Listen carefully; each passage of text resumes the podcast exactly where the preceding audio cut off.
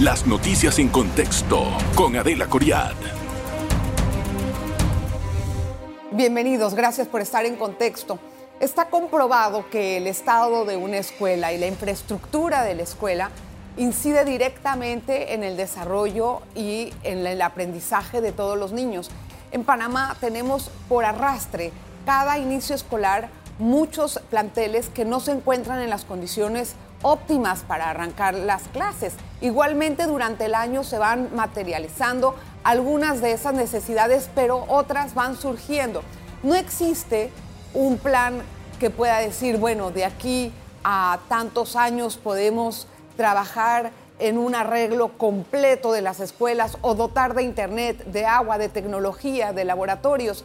Estamos muy lentos en eso y todo se debe también a un plan burocrático extremadamente grande y de igual forma a que después no hay un seguimiento de cada cosa. Mire, hoy vamos a conversar con el viceministro de Infraestructura del Meduca, don Ricardo Sánchez, que ha sido muy amable en atender nuestra invitación. Gracias, don Ricardo, por estar con nosotros en contexto. Bienvenido. Gracias, gracias, siempre a la orden. Al contrario, don Ricardo, yo me tomé la tarea de, leer el informe de la Defensoría del Pueblo en donde detalla todas las escuelas que están con algún tipo de necesidad. No voy a repetir todas porque sería echar todo el programa en eso, pero sí ellos hablan de infraestructura, mal estado del baño, puede ser agua, lo que sea.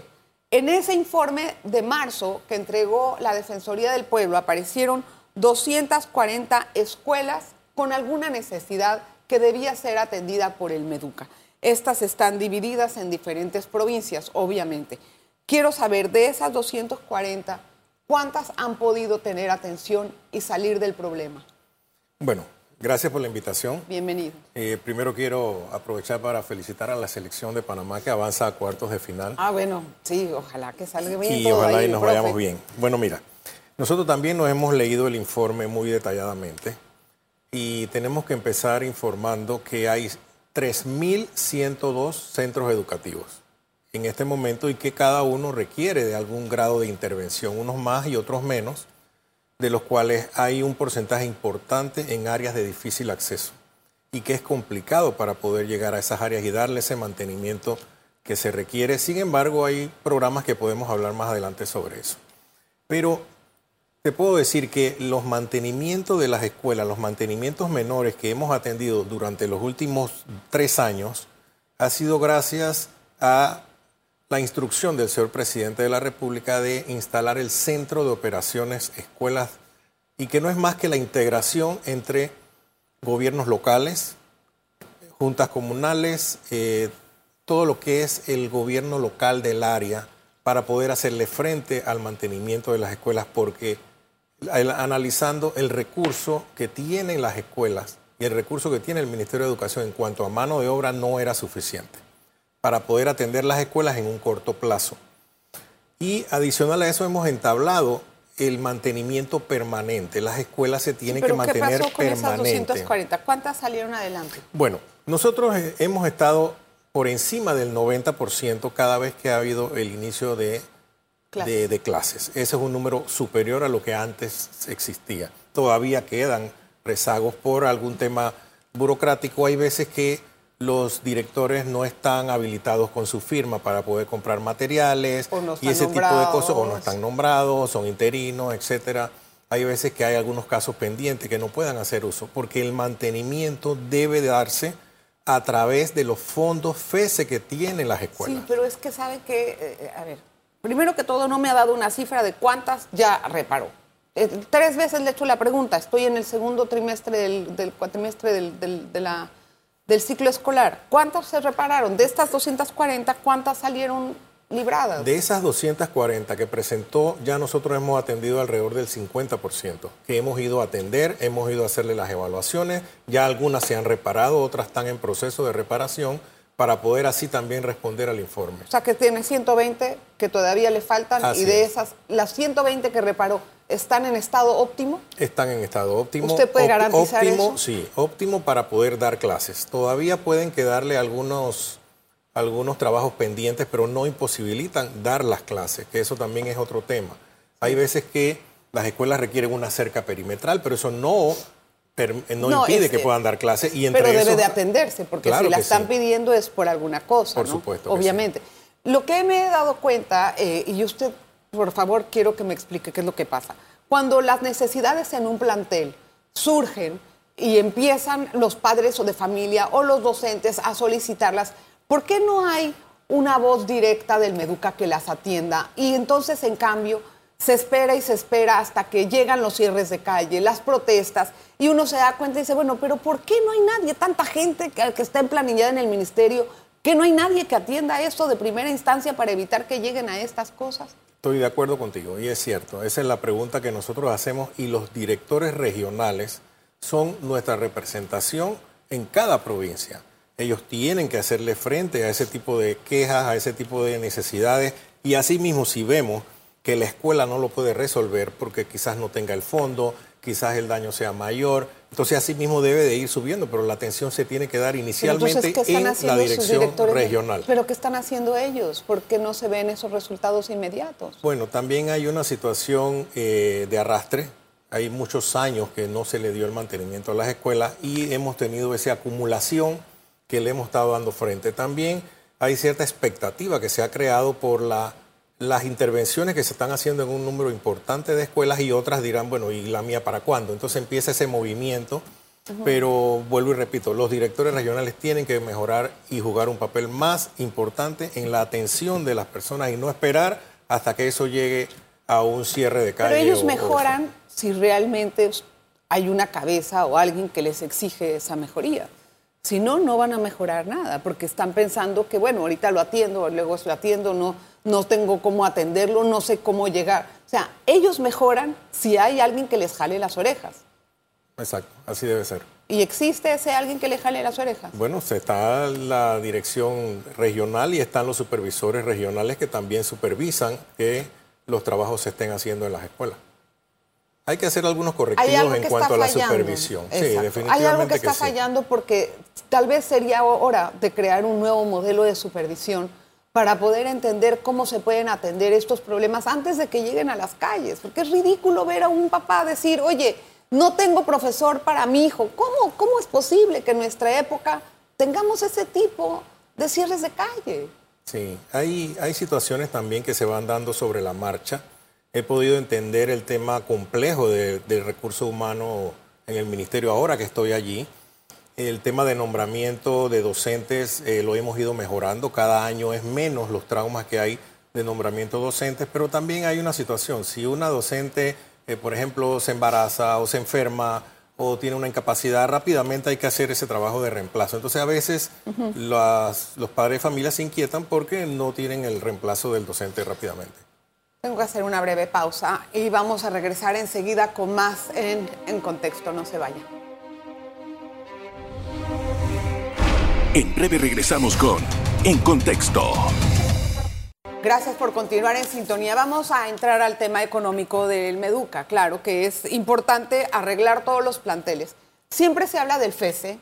Hay escuelas que tienen un monto eh, bastante importante, pero también el ministerio le debe dinero del FESE a otros planteles. ¿Qué está pasando con el FESE? Quiero que me explique. Mira, nosotros cuando esta administración entra, encuentra el fondo de FESE acumulado en las escuelas ya depositado por encima de 100 millones de dólares. Sí. Eso nos causó una alerta. ¿Qué estaba pasando? ¿Por qué no se estaba ejecutando ese fondo? Y las escuelas también con un mantenimiento que se requería de inmediato y no poder hacer uso de ese fondo. Eh, pudimos entender que habían ciertos trámites burocráticos que imposibilitaban el uso expedito. Logramos mejorar esa parte y a través de la mesa del diálogo que se dio en Peronomé, que fue una de las peticiones, modificamos el reglamento para que menos de 10 mil dólares pudieran comprarlo de manera expedita y eso causó que bajara casi a un 60 millones de dólares lo que tendrían acumulado. O sea, se vio un gasto importante y se vio mejoría en las escuelas. Sin embargo, todavía tenemos fondos importantes depositados en las escuelas y que no se están ejecutando. Hemos estado haciéndole seminarios a los directores que son pieza fundamental en el mantenimiento de una escuela, el director es nuestra clave ahí. Lo que he escuchado de algunos directores que hice un sondeo antes de entrevistarle a usted, ellos tratan de hacer sus compras, ¿verdad? Las necesidades. Vamos a hablar de las compras menos de 10 mil. Así es. Todavía tienen que pedirle permiso a la Contraloría para poder hacer esa compra. Y la Contraloría, y es lo que me han dicho a mí, ah, no, esto está mal aquí, esta coma no sirve, tienes que echarlo para atrás y tienes que volver a hacerlo, atendiendo a los protocolos. Claro, cuando ellos, hasta que ellos hacen eso, ya el permiso de aviso de operación de la empresa a la que le van a comprar las cosas ya se venció, entonces tienen que volver a sacar ese permiso. Y hasta que ellos pueden llegar a hacer la compra les tarda meses. O sea, y, y, por eso me imagino que desde febrero del próximo año eliminaron ese requisito, pero mientras tanto, ¿qué van a hacer? Sí, es una deuda pendiente la modificación de esa ley del FESE para que su uso sea más expedito. Esa, esa ley en el momento que se creó no son las condiciones que tenemos ahora y la acumulación del fondo en las escuelas nos refleja que hay un problema con la ley de la ejecución del mismo fondo. Y para eso tenemos que trabajar. ¿Qué inmediatamente estamos haciendo? Estamos modificando el decreto, después de 10 mil dólares se pueda comprar expeditamente y el control de la Contraloría sea posterior.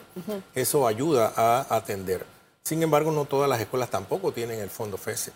Algunas lo ejecutan muy bien, y otras, no, no lo entonces, ¿qué va a pasar con las que no lo ejecutan o no lo tienen? Hay que asesorarlos, hay que darles Pero si ya han tomado seminarios como locos, han dado seminarios y capacitaciones, bueno, ¿por hay qué que tomar otras medidas administrativas con esos directores. ¿No será que hay una burocracia excesiva que les impide hacer ese tipo de trámites y se hartan y no pueden hacerlo? Pienso que sí. La burocracia eh, del gobierno para ese fondo creo que es excesiva. ¿Y por qué no se resuelve esa burocracia? Bueno, es un tema ya de la ley que habría que modificarla. ¿Y la modificación que se va a hacer a la ley? ¿Ya se tiene estipulada cuáles son los ítems que van a sacar o poner? Hay un borrador que mantiene el viceministerio administrativo y que ya está en su último detalle. Pienso que próximamente pudiéramos estar presentándolo al Consejo de Gabinete. ¿Se va a hacer en este periodo legislativo la modificación? Es nuestra, nuestro compromiso hacerlo. ¿Qué detalla esa desburocratización? Bueno, primero que todo, aumentar el porcentaje que pueden ellos utilizar para el mantenimiento, que solamente ahorita maneja un 20%, queremos llevarlo hasta un 50%, para que puedan tener mucho más capacidad de recuperar, porque un baño que se daña, una llave, no es posible que tenga que ir de, Meduca a arreglar una llave, eso tiene que hacerlo la escuela. y, tiene, que, tener el recurso y tiene que hacerlo rápido.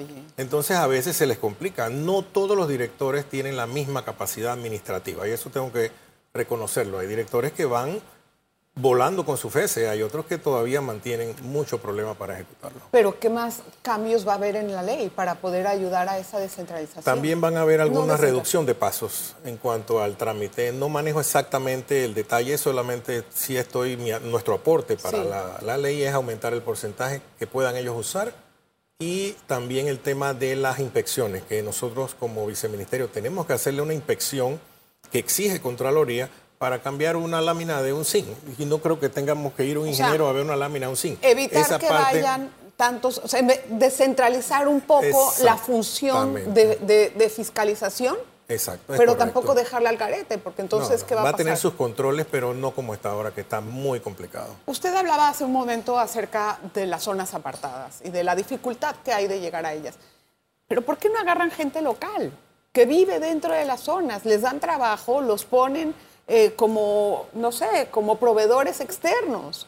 o de mantenimiento para que para que ellos para que no tengan necesidad de ir hasta allá porque para eso hay gente que vive ahí exacto esa es la idea que tenemos que tener y que se involucre la comunidad educativa no solamente para hacer las mejoras sino para cuidar también las escuelas porque hemos encontrado escuelas que se vandalizan por los propios vecinos eso, es lo más triste eso no que puede yo he escuchado.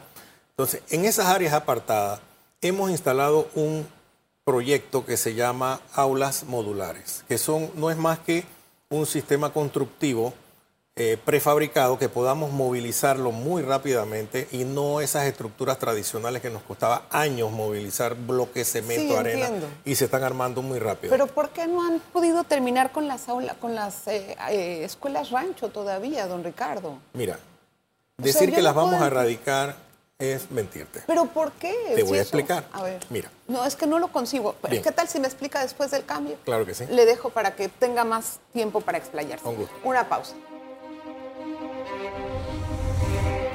En breve regresamos con En Contexto.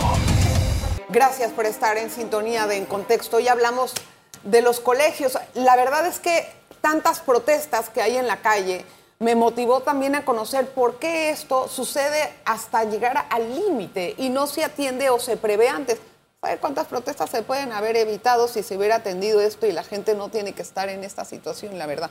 Explíqueme, porque me iba a decir que sería mentirme decirme que iban a terminar con las escuelas rancho. ¿Cuál es el censo de escuelas ranchos hasta ahora? Nosotros cuando entramos había alrededor de unas 1.100 eh, aulas rancho.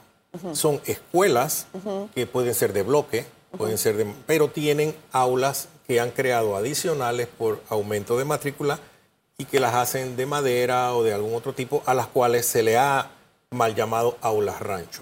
No quiere decir que toda la escuela sea rancho. hay una parte. Hay una parte. Hay escuelas que todavía todas son rancho. Sí. Pero ellas se van creando a medida que la población va aumentando. Ellos van mucho más rápido de lo que el ministerio en su, en su tema presupuestario pueda ir. Sin embargo, lo estamos atacando mediante este programa de aulas prefabricadas para tratar de ir mucho más rápido de lo tradicional. Yo te puedo decir, nosotros en esta administración entregó 79 escuelas nuevas que, es, que reemplazan aulas rancho. Y estamos construyendo 42 más escuelas que reemplazarían esas escuelas con aulas rancho, pero todavía nos queda mucho. Pero, pero hay unas tecnologías que se están, están sumamente disponibles a nivel internacional, eh, que pueden ser modulares mucho más fáciles Así de es. usar. ¿Por qué eso no se puede emplear para terminar con las escuelas ranchos? Lo ya que nosotros llevamos, mediante ese método, 95 aulas rancho. ¿Cuánto Eh, le cuesta ahora ese mismo, método? Ahora mismo esas escuelas nos están costando 22 mil dólares. Ay, pues Más, con la, presupuesto seguro que más sí la movilización y claro, es que hemos instalado no, ese entonces? ¿Y por proceso. qué no terminar pero no nos va a dar el tiempo. ¿Por qué? Porque primero que todo para movilizar, aunque sean aulas modulares, el tiempo nos tiene que permitir. Hay muchas que tienen que ir en helicóptero y el tiempo es muy peligroso y tenemos que ver la época. También hemos aprovechado el apoyo que hemos tenido del gobierno americano con esos helicópteros que Sí. han cargado, pero eso también tiene un periodo, son dos meses, un mes que nos tienen por año estipulado y a través aprovechamos y subimos ¿Y todo los lo del que Senan podamos. no les pueden ayudar? Eh, a los del Senan son los que usamos, pero depende mucho del clima. Y Pero hay esos- esos lugares que son en- muy difíciles de llegar. Todas las escuelas ranchos están en zonas apartadas. Todas. Absolutamente. Todas están en zonas Entonces, apartadas. ¿cuál es la programación de aquí a fin de año? Nosotros de aquí a fin de año tenemos programados 55 aulas de instalar ¿Aulas o hasta diciembre. escuelas? Aulas. Aulas, Ah, las aulas. escuelas- La escuela está. El aula va a reemplazar la escuela rancho. Entiendo, pero para poder sacar El aula la rancho se reemplaza por una escuela. Hacemos un integral. Vemos la escuela. La escuela tiene 10 salones de bloque, tiene 3 salones rancho. Bueno, esos tres, sacamos el rancho, instalamos modulares prefabricadas, ya queda la escuela completa. Ese es lo que estamos haciendo. Bueno, pero de la misma escuela, toda la escuela. Sí, la escuela se está reparando. Se No, repara y, eso- se, eso es que en la y parte- se atiende con. Se reemplaza el aula rancho Sí. por el aula prefabricada. Bien, eso es cuando existe un aula rancho. Es Pero correcto. también hemos hablado que existen las escuelas ranchos. Esas también se están haciendo. Pero en, en cuanto a las escuelas rancho, la pregunta es, ¿cuál va a ser el plan para poder eliminar, bueno, sustituirlas de aquí a fin de año? ¿Cuántas son? Nosotros tenemos programado eh, eh, trabajar para este año, aquí te tengo el dato. Sí. Este año estamos trabajando 52 escuelas completas que estamos atendiendo. Eso suma 120.5 millones de dólares que se están invirtiendo este año en erradicar escuelas completas. 120 millones de dónde? O sea, si se- ¿cómo, cómo, cómo llega a esa cifra tan alta? Bueno, ese es el presupuesto que tiene Meduca para las aulas rancho para este año. ¿Qué tipo de, cuántos modulares van a comprar? Son con eso? proyectos de inversión. Ok, Porque pero son rehabilitar la escuela completa. Ahí sí van proyectos de inversión, esos son ya, incluye... esos eh, son 50 escuelas. son, 50, y- son 52 escuelas que incluye dormitorios, incluye comedor, porque son dos fases. La escuela completa cuando se erradica del todo y se reemplaza por una nueva, Son dos millones para cada escuela. así es. Por- Dos millones para cada escuela. Así Van a ser una escuela de Sí, tres pisos. Vuelvo y te repito, es la escuela Con todos los equipos. Mira, yo tengo que O sea, si eso no queda bien equipado, que hay escuelas que en la comarca impresionantes de hasta de Yo dos y sé, tres pisos grandes, porque es que la población es muy grande. Entonces estas escuelas son muy grandes. Las escuelas más pequeñas son las que están más Pero no apartadas. todas necesitan dos millones de dólares, No. porque la cantidad de alumnos no da para eso. No, porque- créeme que sí. Hay una escuela en la comarca, por ejemplo, Una. la escuela Cerro Puerco, Una. tiene, es de más de 10 millones de dólares, tiene más de 2.000 estudiantes. O sea, son escuelas grandes. Sí, pero y hemos no. inaugurado escuelas grandes. Escuelas que ya En- no deberían de dar Esas- problema en cinco años, por lo cosa, menos. Profesor, esas 52 escuelas que se piensan reparar van a estar. No, que están- que estamos construyendo que están nuevas. construyendo nuevas. Así es. ¿Ya tienen las licitaciones andando? No, esas están en construcción, están en ejecución. No, en ah, este ya momento. están en ejecución. Perdón, es. entendí mal. Esas tenemos, entendi- tenemos programado que ya la mayoría debe estar terminándose en diciembre o el A segundo semestre del próximo año. O sea, que esa va a ser prácticamente el, el- el- el broche final Así es. para poder terminar. Entonces, Nuestra ¿cuántas- administración le quedará a la Entiendo. próxima administración continuar este programa que ha resultado ser exitoso. Tú- ahora, el- el- el- la pregunta realmente es, ¿qué va a pasar eh, con el resto de las escuelas? ¿Cuántas quedan? Esa es la, la pregunta. ¿Cuántas escuelas rancho quedan? Eh, debemos estar dejando una deuda como de 200 ra- eh, eh, aulas rancho. ¿Qué hay del equipamiento de laboratorios e informática también? Hay un profesor? programa que la, que la Dirección General está llevando a cabo. Estamos equipando. Todas estas escuelas nuevas llevan un equipamiento totalmente nuevo. No va de la mano a veces eh, con la licitación, a veces se dilata un poco porque hay algunos problemas en los actos públicos, pero estamos Para- cumpliendo con el equipamiento de las escuelas nuevas y de las que teníamos pendiente también se está cumpliendo. Tengo Todavía queda un pendiente, pero lo estamos haciendo. Tengo poco tiempo, entonces voy a hacer preguntas más concretas. Claro. ¿Por qué los nombramientos se tardan tanto y son tan burocráticos? Porque creo que hay una situación en donde hay el tema de la elección del concurso. Eh, también eso va a una comisión de nombramiento. El ¿Qué tanto proceso se ve que incide un El- favoritismo ahí? no, no creo que haya favoritismo. Los puntajes son los que, los que se Entonces, eligen. ¿por qué tarda tanto eso? Creo que se debería de ampliar un poco el tiempo de elección. El tiempo de elección quizás nosotros mismos como Meduca lo hacemos muy corto, deberíamos de ampliarlo. Ahora, eh, ¿cómo han avanzado para proveer agua e internet en las escuelas? Que en este mundo, o sea, yo, yo fui a una escuela y el internet era bajísimo porque todo se proveía obviamente por satélite, carísimo, ¿no? Sí. ¿Cuál va en, a ser en el, plan? tema de, en el tema de agua, debemos de saber que eh, las- la, escuela sufre la suerte que tenga la comunidad. Si la comunidad no tiene agua, pues la escuela no va a tener agua. Entonces hay un tema integral que tiene que darse a la, a la comunidad Sí. de manera en- entera. Y menos internet y luz, es- pues, es lo estamos mismo. con el proceso de, de hacer el proyecto de cosecha de agua. Ya tenemos más de 450 escuelas que han instalado un sistema de cosecha de agua cuando no tengamos alguna dotación de agua permanente. ¿Qué pasó con el proceso de evaluación de docentes? Es, una materia pendiente, No lo van a hacer, ¿verdad? Se les prendió el rancho ahí, ¿no? algo así. Algo así. Pero eso es importante para poder Claro que sí. caminar con la educación. Vamos a de hacer escuelas de infraestructura, que espero que todas queden muy bonitas, pero también debemos de tener un proceso de evaluación. Sí, no solamente la estructura, también la calidad de la educación es importante. Es que eso es lo más importante para todos. ¿Qué, qué va a pasar Y ese con es un eso? tema que tienen que entender los padres de familia. No solamente es ver si la escuela le falta No, algo, también tiene que preocuparse por la calidad Por de la educación que están recibiendo sus hijos. ¿Y qué, qué piensa que va a pasar ahí entonces? Tiene que haber una reforma, es mi opinión. Reforma Una curricular, reforma, reforma de curricular, educativa en todo, pero eso tiene que darse con mucho diálogo y con todas las partes que O sea, tienen que involucrarse. Que el proceso de evaluación que querían hacer ahora va a quedar en stand-by. Es posible que no lo podamos terminar. Ajo. ¿Por qué? Bueno, Sería un motivo de protesta amplia. además estamos ya en un, en un periodo político y todo se va a usar para eso. Qué lástima que no se hizo desde el principio. En pandemia podíamos haber hecho esa, esa reforma curricular. Sí, pero bueno, todos sabemos que en pandemia estábamos abocados a salvar vidas. Así que Ay, pero profesor, me va a decir eso y todas es. las No, escuelas y- cerradas ahí, eso me dolió en el alma. las escuelas cerradas porque estábamos atendiendo Sí, el Panamá Solidario. Profesor, gracias por estar con No, nosotros. siempre encantado. gracias por venir. Me encantó tenerlo. no, Primera vez que viene al siempre. programa. Cuando Gracias por venir. Que vuelva. Piden allá que vuelva, por Claro favor. sí. Gracias a usted por la sintonía. Nos vemos la próxima. Las noticias en contexto con Adela Coriad. Revive este programa entrando al canal 1 de BOD de Tigo.